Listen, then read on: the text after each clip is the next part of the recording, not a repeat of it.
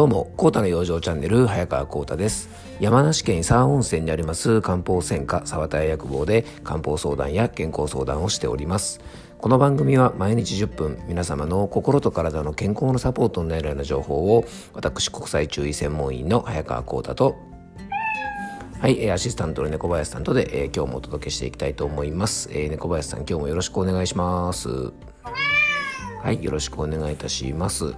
猫林さんね、なんか最近もまた結構皆さんから猫林ファンですっていう声がね、またちらほら届いてきてるんですけど、その辺はいかがでしょうか、猫林さん。やっぱ嬉しいですよね。本当ね、皆さんありがとうございます。猫林さんもね、いつも応援していただいてですね、あの、とっても嬉しいと申してます。猫林さんはね、基本的にね、僕のアシスタントなんで、えー、タイムキーパーをしたりとかですね、まあちょっと愛の手を打ってくれたりしてね、あの、もうこの番組にはなくてはならない存在なんでね、猫林さん、これからもね、よろしくお願いしますね。はい、よろしくお願いします。はい、ということでですね、えー、っと、何の話をしようと思ったんだっけな。あ、そうだ、はい、えー、っとですね、あの、今ですね、村上春樹さんの本をね、えー、っと、ちょうど読んでるんですね。で、あの、まあ、村上春樹さんのエッセイで、走ることについて語るときに僕の語ることというですね、えっと、まあ、エッセイを読んでるんですが、まあ、これは、あの、村上春樹さんが、えっと、マラソンとかですね、そういった、あの、走ることにまつわるね、あの、文章をまとめた、あのエッセイ集みたいになってる本なんですね。でその中でね村上春樹さんが、えーとね、100キロのウルトラマラソンを走ったりとか100キロですよすごいですよねあの走ったりとかトライアスロンに参加したりする様子がね描かれてるんですね。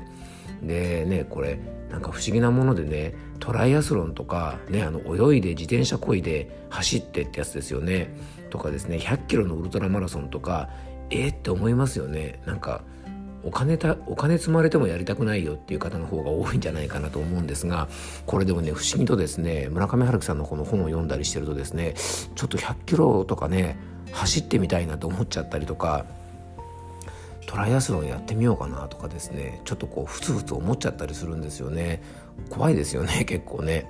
でね前もちょっと話したことあるかもしれないですけどあのまあジョギングとかねマラソンみたいなものとかあと登山とか、えー、あとキャンプとかもそうなのかな。まあねあのいろいろなスポーツあるんですけど結構ねそれ系のスポーツというのはですね何て言うのかなだんだんこう M っ気というかですねなんかこの苦しいところを乗り越えた時に得られる快感みたいなものがですねなんかねたまらなくなってきてですねどんどんどんどんね自分をこうねあのまあ辛いところへ追い込むというとあれなんですがより高い目標というかですねより長い距離とかより厳しいところとかですねそういうところを結構求める傾向があるんですよね。だちょっと危険だななんてちょっと思っちゃったりしますよね。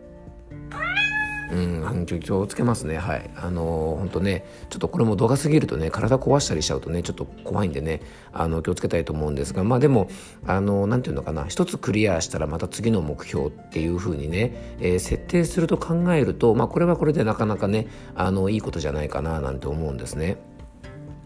でよりですね高い目標に向けて頑張ることっていうのはですねあのなかなかこうなんていうかな、まあ、いろんな欲求があるんですが満足ねあのしたいという欲求ね、まあ、自己実現とかになるのかなあのまあ、いろんな欲求があるんですがね、まあ、それを達成するためにはね一つ、まあ、いい方法なんじゃないかななんて思うんですね。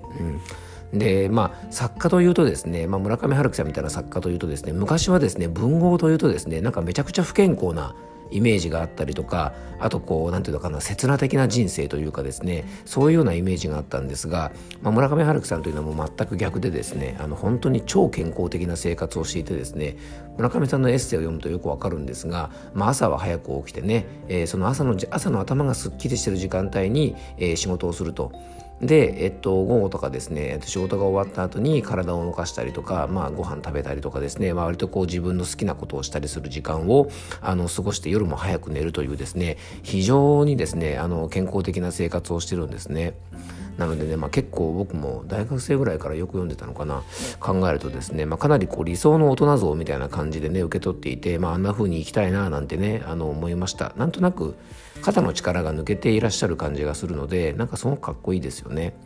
で人間ちょっとね気をつけないとすぐなんか周りの人にこうマウントを取りたくなったりとかなんとなくこうなんていうのかなこうオラオラしたくなるっていうかですね。まあそういう方が結構多いんじゃないかなと思います。実際まあ僕もね生きていて、まあ、そういう方に遭遇することもね結構多いので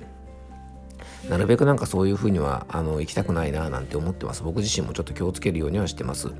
なんかねそういうところは超越してなんか和やかにねあのでもね好きなことや生きがいとかである仕事に関しては、まあ、こう熱い気持ちでねこう取り組みながらあ日々を過ごしたいななんて思ってます。でそんな風にね心の状態がちょっと落ち着いているとマウントを取ろうとしたりとか、まあ、オラオラしようとしたりとかね、まあ、そういったことはあんまりしないと思うんですが、まあ、そんなね心の状態と非常につながり深いのが、まあ、さっきねあのマラソンとかの例えで出てきた欲求というものだと思うんですね。で人間が行動をする時にはですね何かしらの欲求を満たしたいというふうに、えー、思ってね行われてます。である意味ですね欲求というのはですねイコールストレスの源とも言えると思います。ね、こういうふうになりたいとかこういうふうにしたいという欲求があって、まあ、その通りになれなかったらねこういうふうにできないとか、ね、することができないってなったらそれはそれで結構大きなストレスだと思うのでね実はこの欲求というものを理解することはストレス対策にも非常になると思いますので、えー、今回と次回2回に分けてですねストレスを理解するために知っておきたい5段階の欲求というテーマでお届けしていきたいと思います。えー、まずですねあの僕らが健康を維持するために非常に大切なことはですね、えー、先ほども申し上げましたようにストレスの源となるですね欲求についてちょっとねこう知っておくことが大事なんじゃないかなと思います。で欲求というのはですね、まあ、僕らが生きていくためには必要不可欠なもので欲求がなければですね僕らはもう生きていこうという記録とかも湧いてこないんですね。でそんなね、えっと、人間の欲求を分かりやすくまとめてくれているのがですねマズローの欲求5段階説と言われる考え方があります。まあ、マズローという方はですね、まあ、簡単に言うとですね、アメリカの心理学者の方ですね、えー、1970年にはもう亡くなられている方なんですが、この方がですね、人間の欲求というのは5段階に分かれるよというふうなあの形で提唱をされています。えっとまあ、本当はねもっと深い話なんですが、えっと、細かくね知りたい方はあのネットとかでねあのマズローの5段階欲求とかって形で調べるとあのどういう考え方かっていうのが出てくるのでね是非そちらで詳しくあの見ていただきたいなと思うんですが。このね人間の欲求について理解するということはマーケティングの世界でもね重要視されてます。まあ、当然僕らはですね、えっと、消費行動をするときは何かしらの欲求を満たすためにね行っていると言っても、まあ、過言じゃないですよね。なのでこの欲求というものを理解することでマーケティングにもね非常に役立つなんていうことで、えー、ビジネスの世界でも、えー、よく活用をされてます。で今回はですねこのマズローの欲求5段階を、まあ、僕なりにちょっとね、まあ、解釈してというかね咀嚼して、えー、と皆さんにねこういう欲求がありますよというお話をしたいので、まあ、正確な内容はねあの皆さんぜひあの本を読んでいただいたりとか、いろいろ調べたりしてですねあの、まあ、ちゃんとしたマズローのねあの考え方についてはそういったものを見ていただきたいなと思います。でマズローの5段階欲求なんですが全部でね5つの段階があるよなんて言われてます。でねこれ順番に紹介していくんですが基本的にはねこの順番通りに欲求というものがねこう進んでいくと言われてますが場合によってはね入れ替わったりすることもあるので、まあ、それは参考程度にね聞いていただけたらと思います。まずね第一段階の欲求というのがですねまあこれは生理的欲求というやつですね。まあ、ピラミッドの形にしたらですね一番下にあるようなものですね。でこれは僕たちが生きていく上で一番基本となる欲求です。でこれはね人間に限らずどんな動物にもある欲求と言えます。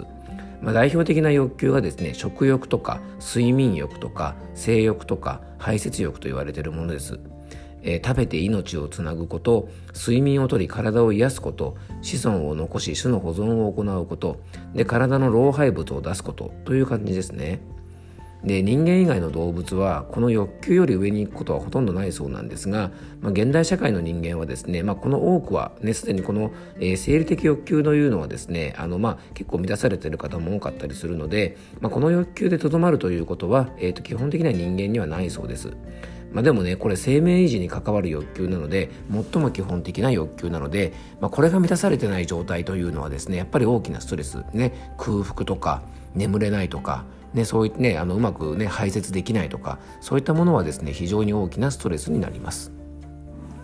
そして第2段階の欲求がですね安全欲求です。まあ、第1段階の生命維持の欲求がある程度満たされた状態になったら次に求めるのがこの安全の欲求ですね。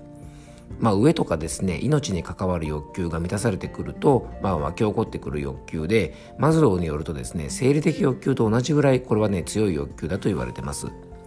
えー、少しでもね安全で秩序のあるとこで暮らしたいって思う気持ちは誰にでもあると思います